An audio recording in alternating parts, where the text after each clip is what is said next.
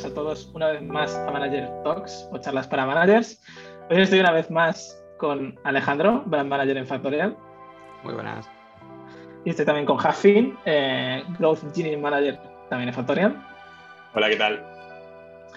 Y hoy eh, queríamos hablar, después de un largo debate sobre qué, qué hablábamos hoy, eh, sobre equipos y departamentos. Es, es, algo, eh, es una diferencia que es muy cultural dentro de Factorial, ¿no? Esta, esta diferencia. Eh, y podemos empezar, ¿no? Por explicar breve, un breve resumen, ¿no? De qué es un equipo en Factorial. Básicamente, nosotros lo que tenemos por equipo es, es que Factorial es un gran equipo que persigue unos objetivos, ¿no? Eh, a nivel de compañía y a nivel de visión.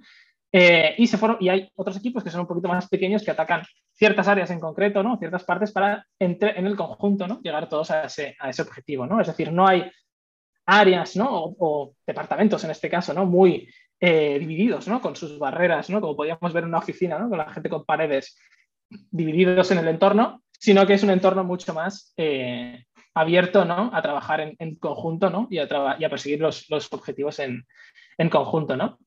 Eh, pero para entrar más en detalle, ¿no? Y que a lo mejor la, la, gente lo entienda, porque Factorial al final ha crecido mucho y está creciendo mucho, ¿no? Y eso es algo que forma parte de nuestra cultura, pero sí que es cierto que nos cuesta, ¿no? Es algo que nos cuesta mantener, porque pues llega mucha gente con, de otros entornos laborales, ¿no? De otras empresas que trabajan de una forma muy distinta a la que hacemos nosotros, y es algo que nos cuesta, ¿no? Mantener.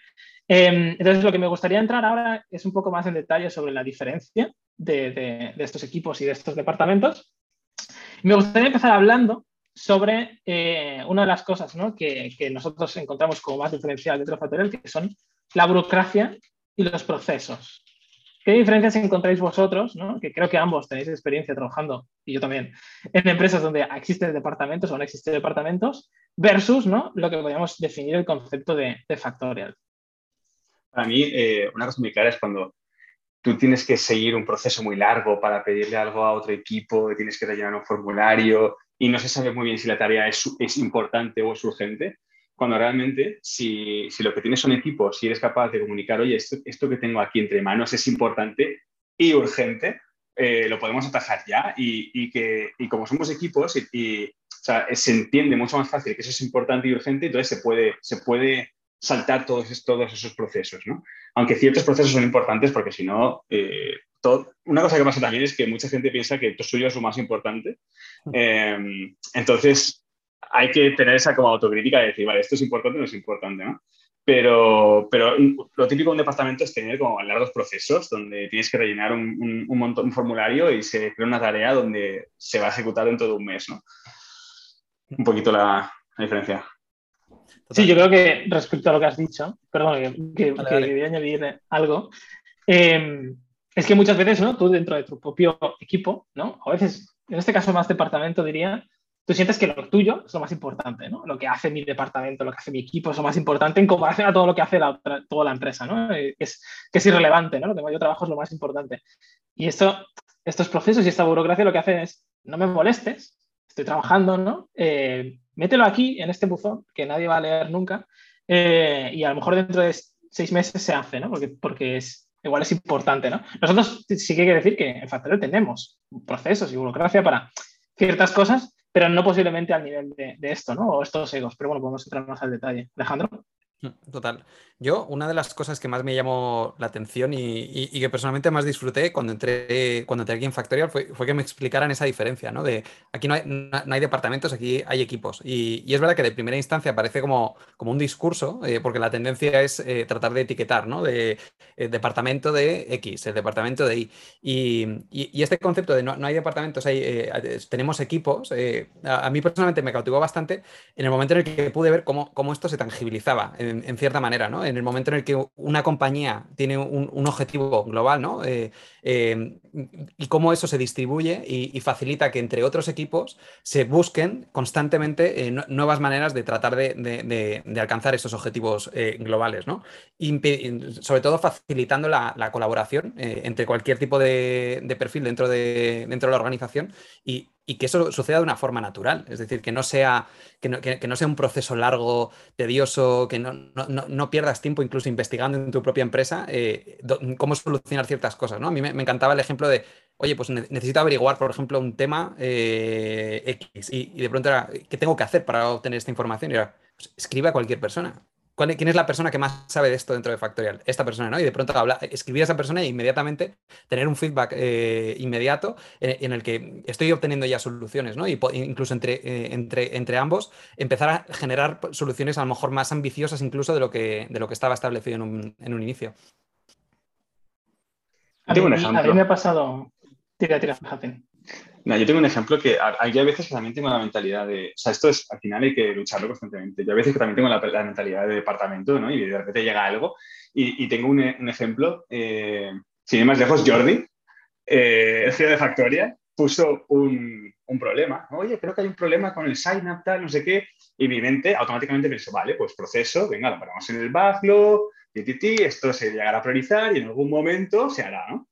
Entonces fui a hacer eso y de repente pensé, coño, que estamos perdiendo signups. Si este problema es, así, estamos perdiendo registros, eh, estamos perdiendo dinero. Eh, entonces me empezó a quemar esa parte de entender más el por qué que el qué, ¿no? O sea, eh, lo fácil habría sido vale, hay un problema, el qué, paso por el proceso, pongo la canica por aquí, y acabará resolviéndose dentro de un mes. Y el, equipo es más, joder, entiendo el por qué, entiendo que esto es un problema, hostia, que puede que estemos perdiendo signups, voy a, hay que solucionarlo ya, porque es urgente e importante, ¿no? Ese es el cambio de, mentalidad. Y esto es algo que nosotros en Growth, ¿no? Lo concretamente lo que hacemos es, nosotros tenemos un proceso, ¿no? Para que cualquier persona nos reporte algo. Y a veces nos lo reportan en Slack. Pero independientemente de donde lo reporten, siempre hay alguien que lo revisa. Y si ve que eso es algo que tiene que estar arreglado hoy, no puede esperar mañana, porque mañana a lo mejor hemos perdido 100, 100 signups o 100 contactos o 100 lo que sea tiene que estar arreglado hoy, se arregla hoy, no se espera, ¿no? Al día siguiente. El problema es cuando eso no pasa por nadie, entra un, un bucle en el que cae y no sabes nunca dónde cae ni a dónde va a parar, ¿no? Lo mismo con, con Slack, ¿no? En este ejemplo que Jordi vino de Slack, hubo alguien que cogió esta tarea, ¿no? En este caso fuiste tú, Javi, y coño, esto es importante, voy a hacerlo, ¿no? A mí me pasó que cuando yo justamente pasé de producto, ¿no? mi comunicación cuando yo estaba en producto y mis procesos pasaban con, con Customer Experience, ¿no? Y de repente pasaron a marketing, ¿no? Al área de, a otro área que para mí era bastante más desconocida en este aspecto, ¿no?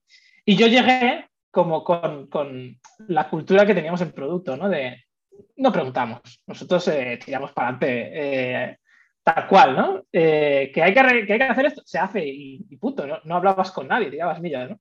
Lo que me encontré es que poco más y me, y me matan entre todos, ¿no? Hostia, de repente tocas la, la, la, la homepage y, hostia, que nos ha tocado la homepage.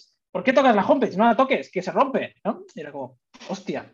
Eh, ¿no? encontrabas, encontrabas, cierta burocracia, ¿no? que es, es, lo que decía antes ¿no? de los dejes del crecimiento, ¿no? que a veces se quedan estos, estos hilos de burocracia, ¿no? de procesos que, que, muchas veces no ayudan. ¿no? Luego hablamos todo esto, ¿no? cuando yo entré en marketing, poco a poco hemos conseguido generar esta cohesión entre equipos, ¿no? entre marketing y growth, pero es algo que a mí me pasó, ¿no? Y viví en primera persona, es decir, yo llegaba con, con toda mi ya de foco procesos, foco burocracia, y de repente, coño, fui yo el primero que me, estamparon, ¿no? Con el, con el proceso de burocracia en la cara, ¿no? Y ahora, pero sí que es cierto que con el crecimiento de Factorial, ¿no? Necesitamos también ciertos procesos, no todo es eh, aire libre, ¿no? Y posiblemente tampoco la forma en la que yo ataqué directamente sin preguntar a nadie qué podía tocar y qué no, era la mejor, ¿no? Total. El, siguiente punto es un poco también eh, relacionado, ¿no? Eh, terminando de debatir esta diferencia, ¿no? los conceptos de responsabilidad y ownership, ¿no? O, responsabilidad, no, sé cómo se traduciría al castellano, exactamente, ya estamos con los anglicismos. Pero ¿cómo creéis que se diferencian? Yo creo que hay una clara diferencia entre ambos, ¿no? ambos existen en ambos, en, el concepto de equipos y en el concepto de departamentos, pero ¿cómo los habéis percibido vosotros en anteriores empresas y cómo los percibís ahora en Factorial? Para mí un, departamento es, eh, pues te caen tickets, ¿no? Te caen tareas y lo que cae en tu dominio es tu responsabilidad, lo ejecutas y ya está, en En, equipos te caen eh, problemas y, tu trabajo está más enfocado a llegar a, unos objetivos o entiendes muy bien el porqué de las cosas. Se entiende mejor el porqué de las cosas. En un departamento es el qué, hago la tarea y fin, y como la tarea no está relacionada con mi equipo me voy a frustrar, me voy a quejar y, voy a intentar tirarla fuera, donde caiga, me da igual. Estoy en mi departamento, estoy en cuatro paredes, lanzo la tarea por otro lado y hasta donde caiga. Igual no cae en tierra de nadie, no se hace nunca. Y un equipo es, ostras, quizá esto eh, no, cae, no cae en nadie, pero como creo que es importante y como creo que puede ayudar a, los objetivos, pues lo cojo y lo hago, ¿no? Yo lo veo un poco así. Yo, para mí eh, está muy vinculado justo al ejemplo que has puesto antes, Cacín, porque eso en, concreto en Factoria lo he visto en directo y es alucinante. Y yo, un día estaba flipando y llevaba poco tiempo además. Y fue igual un comentario de Jordi en Slack muy similar, se ha roto el sign-up o, ha pasado algo. Y, y en cuestión de tres minutos, de pronto vi como toda una operativa de más de 15 personas se metieron en la conversación, empezaron a escribir, a dar información, a dar contexto, esto de dónde ha venido. Y esto lo he visto tantas veces y, creo que para mí, bueno, yo, yo podría poner, eh, como yo lo entiendo, es que realmente el problema es de todos, pero encontrar la solución también es de todos, ¿no? Eh, y yo creo que ahí hay una gran parte de, responsabilidad, ¿no? Con, con ese ownership del que hablamos, en el que el problema es de todos y, el encontrar la solución también es de todos, independientemente de en qué departamento se encuentre. Es decir, el problema es de la empresa. Todos estamos perdiendo esto. Y al final, cualquier persona eh, que, pueda solucionar o pueda aportar eh, en ese sentido, eh, joder, yo creo que hay que facilitar al máximo que, esto suceda, ¿no? Porque al final, 50.000 cerebros pues van a pensar mucho más que, 500. Entonces, al final, yo creo que es donde tienes ese balance de, mm, transmitir culturalmente una visión de. Mm, pues, de, responsabilidad acerca de los problemas. Bueno, yo estoy de acuerdo en todo lo que habéis dicho, ¿no? Al final es eh, el departamento es el tirar balones fuera, ¿no? o intentar más tirar balones fuera que, asumir responsabilidades, ¿no? Y el trabajo en equipo es asumir responsabilidades incluso cuando no son tuyas, o cuando, porque por el simple hecho de que las consideras importantes. Yo tengo dos ejemplos positivos y negativos que me han pasado en Factorial eh, en ese aspecto. Tengo uno malo, ¿no? Que yo una vez detecté un problema no voy a decir qué para, para no poner nombres, no quiero, no quiero, no quiero a nadie, pero yo tengo un problema con métricas, tenía los datos y todo, ¿eh? O sea, yo fui, yo, ya me conocéis, eh, que yo siempre voy con los datos y digo, hostia, ha pasado esto, tengo esto, ¿no? Eh, y todo el mundo dijo, sí, sí, es importante. ¿Y, ahora quién me ayuda a arreglarlo? Yo, yo no tenía la operativa para poder ejecutar eso, ¿no? ¿Y ahora qué me ayuda a arreglar esto, no? Bueno, es que yo soy de, me encargo de esta parte, y yo de esta otra, y yo de esta otra y, que busca un equipo que tenga este problema ahora. y cuando ninguno lo tiene, o cuando no cae en el tejado de nadie, ¿no?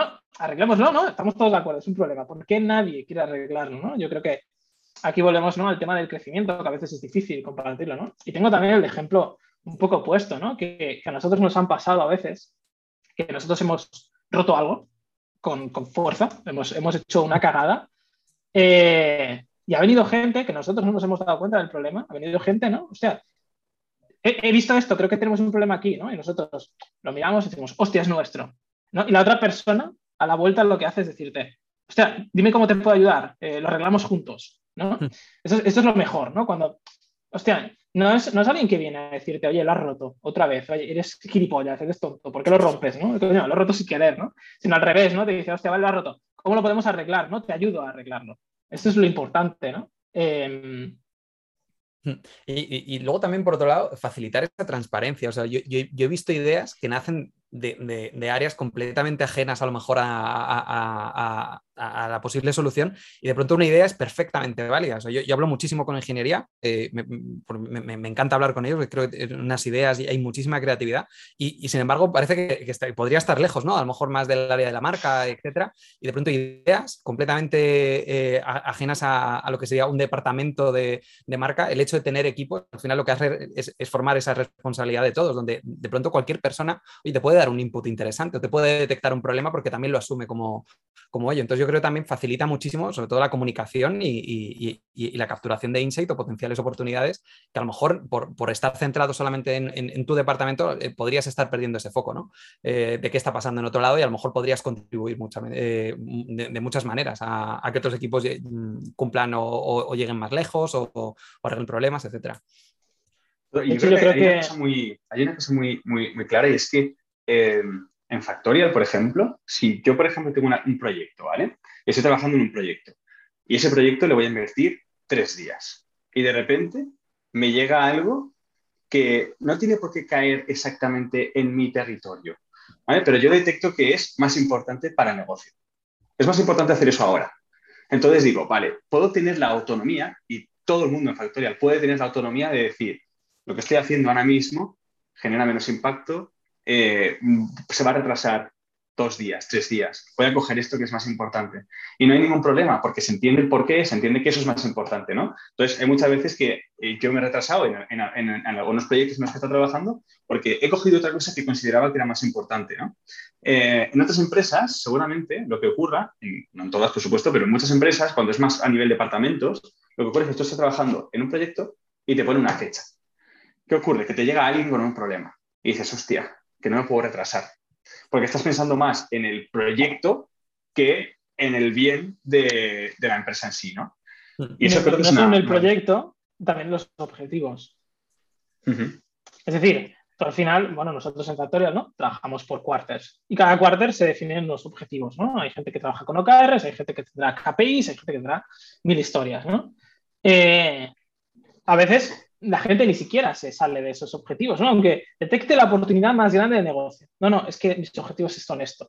Y no se para muchas veces, ¿no? Tampoco a decir, hostia, pero a lo mejor esto tiene más impacto.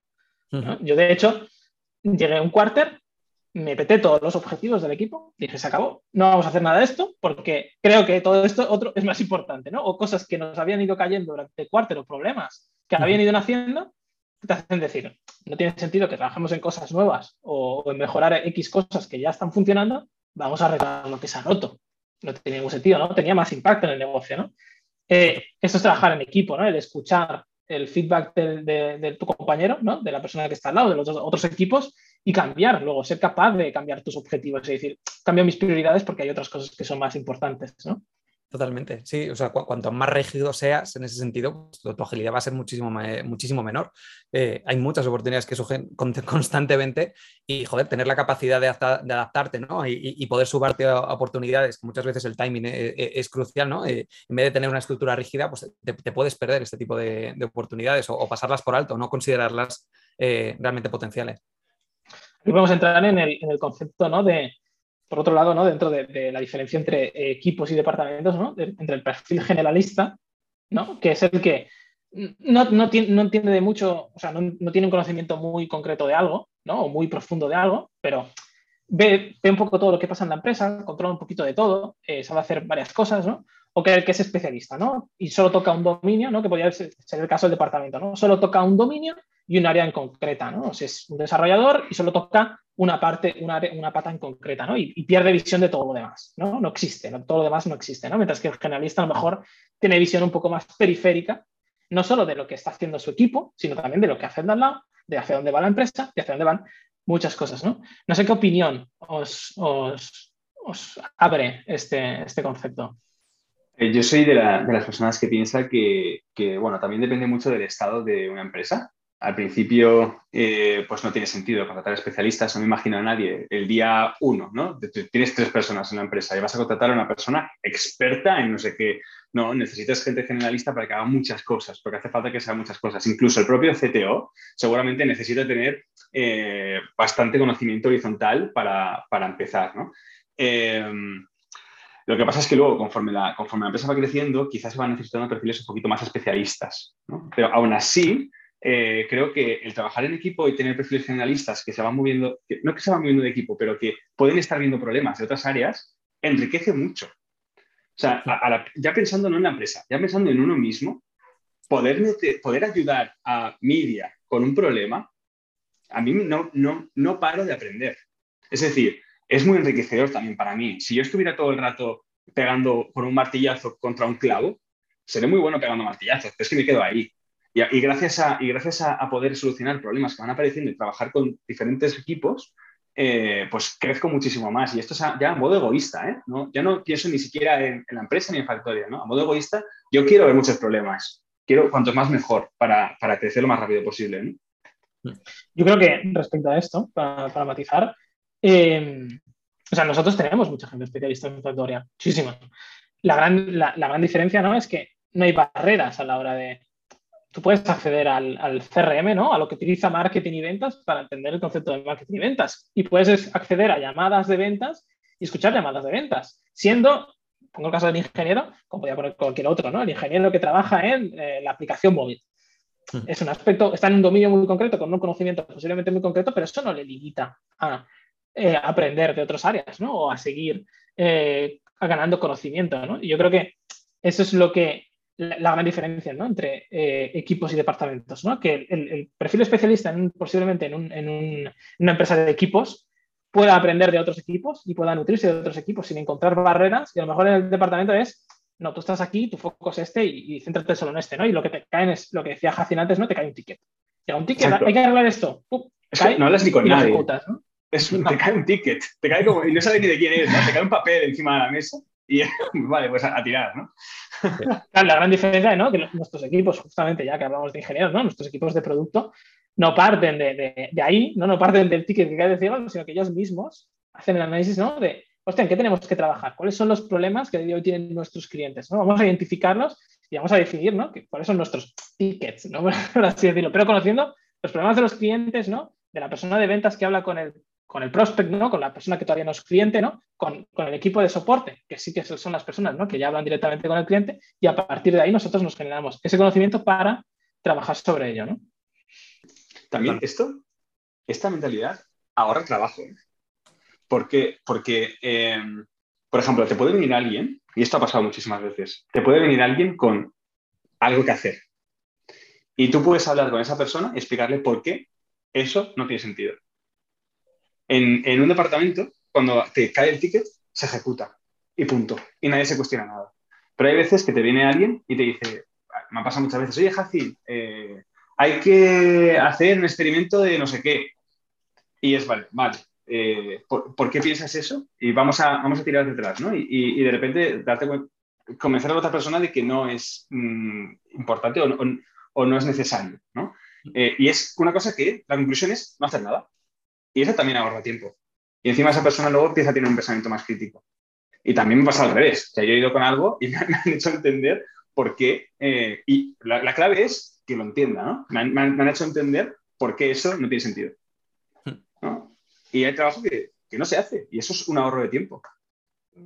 Sí, o sea, y, facilita mucho el aprendizaje, lo que estabais diciendo. O sea, al final, tener gente que se mezcla y, al final es que cuando, cuando, tienes problemas muy específicos se tiende a decir, necesito un experto que, que, solucione este tema específico, ¿no? Y al final, joder, que, no hemos construido todo a base de expertos, lo que decíais antes, joder, eh, tenemos que ir aprendiendo poco a poco y ir detectando realmente aquellas necesidades donde a lo mejor eventualmente podemos necesitar un especialista que nos resuelva un problema muy específico, ¿no? Eh, sin embargo, eh, yo volviendo un poco a lo que decía antes, o sea, al final ideas, por lo menos en, nuestro caso, ¿no? A lo mejor que estamos un poco más cerca de, estas áreas, ideas tiene todo el mundo, pero de pronto por, estar nublados, si fuéramos nosotros contra nosotros, lo que decías antes del martillo, Jacin, eh, eh, de pronto escuchar la opinión o los insights de, cualquier otra gente, volvemos a lo de antes, un objetivo global que es todo el, objetivo que tienen todos los equipos de, Factorial, eh, cualquier idea es válida. Eh, ¿Por qué no? O por lo menos que se tengan en cuenta. Luego ya que, tengan sentido lo que estabais diciendo antes, de, a lo mejor no tiene sentido entender por qué no tiene sentido gracias al aprendizaje de otros y, otra cosa no, pero aprender se aprende muchísimo y facilita un montón. Eh, y, creo que es muy, muy, muy nutritivo para, para, cualquier perfil el de pronto salirse también un poco de su área de confort, enfrentarse a otros problemas, el romper ciertas barreras. creo que facilita muchísimo también todo esto. Totalmente. yo creo que... Dale, perdona. yo creo que en ese sentido de quitar, quitarse la etiqueta de experto, ¿no? que mucha gente... Yo soy experto en... Eh, y colocarse más una etiqueta de generalista, eh, aunque no lo seas, ¿no? porque yo hay muchas cosas que siempre lo digo, que no entiendo. Yo no conozco, sé de lo justo y necesario, sé de muchas cosas lo justo y necesario de lo que he ido aprendiendo, pero siempre intento mantener una mentalidad generalista, ¿no? De, de, hostia, voy a intentar entender el problema que me están contando aunque no me toque, aunque no sea de mi área, aunque a lo mejor no esté en mis objetivos de equipo, eh, siempre hablo con gente de aspectos que, no tengo, que no tengo conocimiento muchas veces, intento entenderlos, intento colocar, entender si son una prioridad, si son importantes para el negocio o no.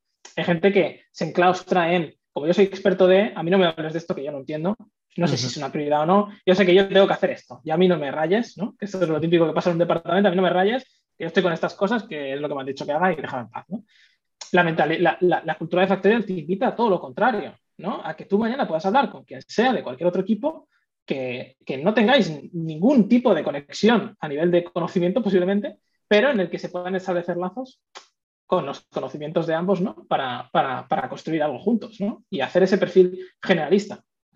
100%. 100%. Y, y un especialista incluso puede que pase que trabaje mucho peor. Voy a poner un ejemplo, ¿vale?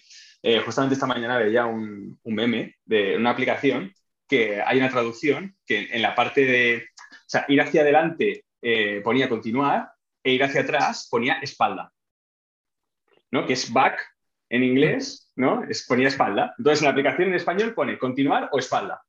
Claro, esa persona, esa persona es, es muy buena especialista, lo ha traducido perfectamente bien. ¿no? Le ha caído el ticket y le han dicho traduce back. ¿No? O sea, espalda, perfecto. Claro.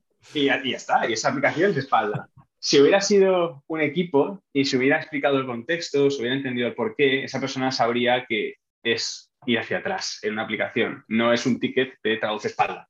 ¿no? Eh, ojo, seguramente sea un traductor espectacular, ¿eh? pero sin el contexto no se puede hacer bien el, el, trabajo. Bajo el punto de vista. ¿eh? Claro, en nuestro contexto, y esto lo hemos vivido nosotros en producto, ¿no? Yo he estado en producto, la gente ya no se acuerda, pero eh, con las traducciones nos ha pasado, ¿no? Nosotros en, en, producto, ¿no? Cuando empezamos a hacer internacionalización y teníamos que traducir en ocho idiomas, claro, nosotros diseñábamos el producto en castellano, no lo diseñábamos en italiano ni en portugués. Y luego el italiano y portugués, cuando no teníamos ni siquiera traductores en Factorial, esto pasaba por un equipo de traducción externo, que le pasábamos el listado de traducciones y ellos cogían literalmente lo que te has dicho. Pues no sé si habría algún copy de back, pero a lo mejor en portugués se, tradució como espalda, literalmente, ¿no? Eh, y ahora eso yo creo que cambia, ¿no? Cuando ya tú tienes eh, perfiles en ambos, en ambos puntos, como tenemos en Factorial, ¿no? Que tenemos gente que habla multidioma y nos permite, ¿no? El contexto de tener la, persona especialista en producto que comparte cómo se construye la funcionalidad y cómo funciona, etcétera, y luego la persona que tiene el contexto de traducción, de narrativa, etcétera, que es la que traduce ese, ese contexto, ¿no? al conocimiento que ya tiene, ¿no? Entonces, ambos son especialistas, pero ambos comparten un conocimiento generalista, ¿no? Y, lo comparten conjuntamente para formar una alianza un poquito más, más superior, ¿no? 100%. Y luego también, eh, pensando otra vez en, en Factoria, en las traducciones, eh, muchas veces cuando, cuando las afrontamos es, no es hay que traducir esto, no es, hemos lanzado un proyecto, que puede ser, por ejemplo, un glosario de términos, porque creemos que nos puede hacer crecer mucho orgánicamente y eh, lo vamos a lanzar en varios países con el objetivo de hacer crecer Factoria eh, a nivel de posicionamiento. Entonces, necesitamos traducciones. Se explica el por qué, se explica lo que se quiere conseguir y se explica lo que se necesita. Pero no se va y se dice, listado de términos, a traducir ni mucho menos. Ya hemos visto que no funciona, está claro. Exacto. Ya por último, yo creo que eh, entrando ya a, la última diferencia, ¿no? que posiblemente sea la, mm, yo diría la más preocupante de todas, ¿no? la que puede generar realmente más problemas, es eh, el concepto ¿no? de que Factorial, nosotros cuando construimos estos equipos lo hacemos en una base de cooperación, ¿no? lo que venimos hablando, ¿no? de trabajar juntos, de mezclar perfiles especialistas para obtener más valor a cambio, ¿no? incluso mezclar conocimientos para, para ciertos proyectos versus, ¿no? O la contrapartida que suelen hacer los departamentos, la competición, ¿no? Lo que hace mi equipo es más importante que lo que hace este otro equipo.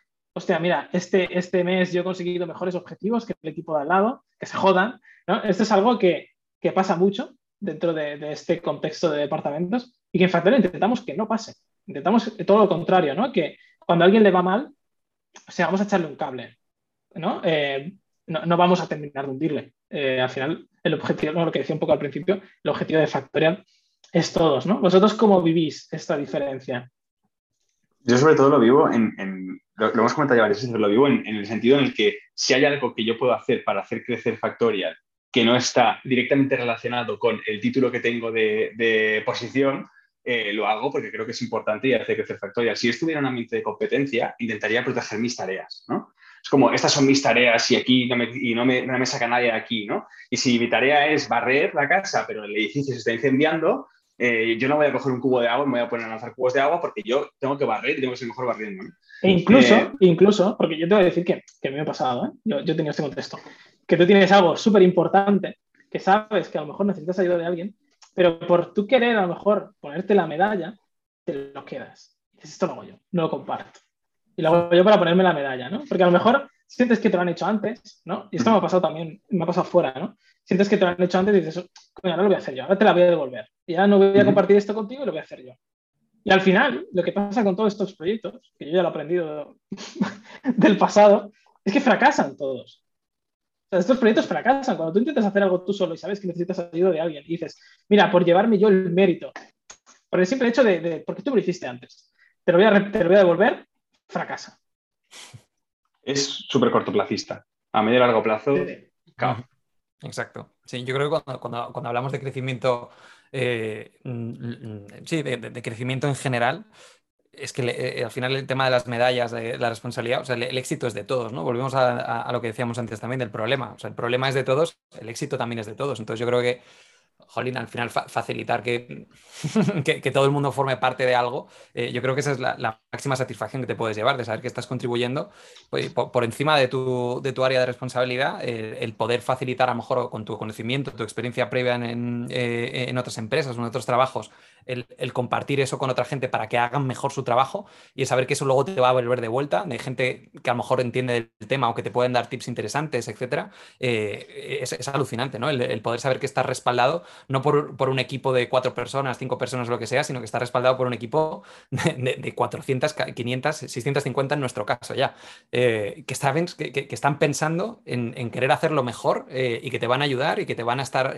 ayudando de la misma manera que tú vas a estar pendiente también de, de ver cómo puedes constantemente facilitar el, que los problemas se solucionen, que se, que, cuanto antes, y el traer mejores ideas y mejores propuestas y, buscar mejores oportunidades.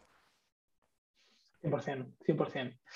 Eh, bueno, yo creo que, espero que haya quedado claro, ¿no? Porque trabajamos en equipos en ¿no? Y la diferencia con los departamentos, ¿no? La gran pregunta, ¿no? Y es algo que, que, nosotros día a día nos enfrentamos, es cómo intentamos mantener este entorno, que como he dicho al principio no es fácil, ¿no? Y nosotros sufrimos de ello por el crecimiento de Factorial, ¿no?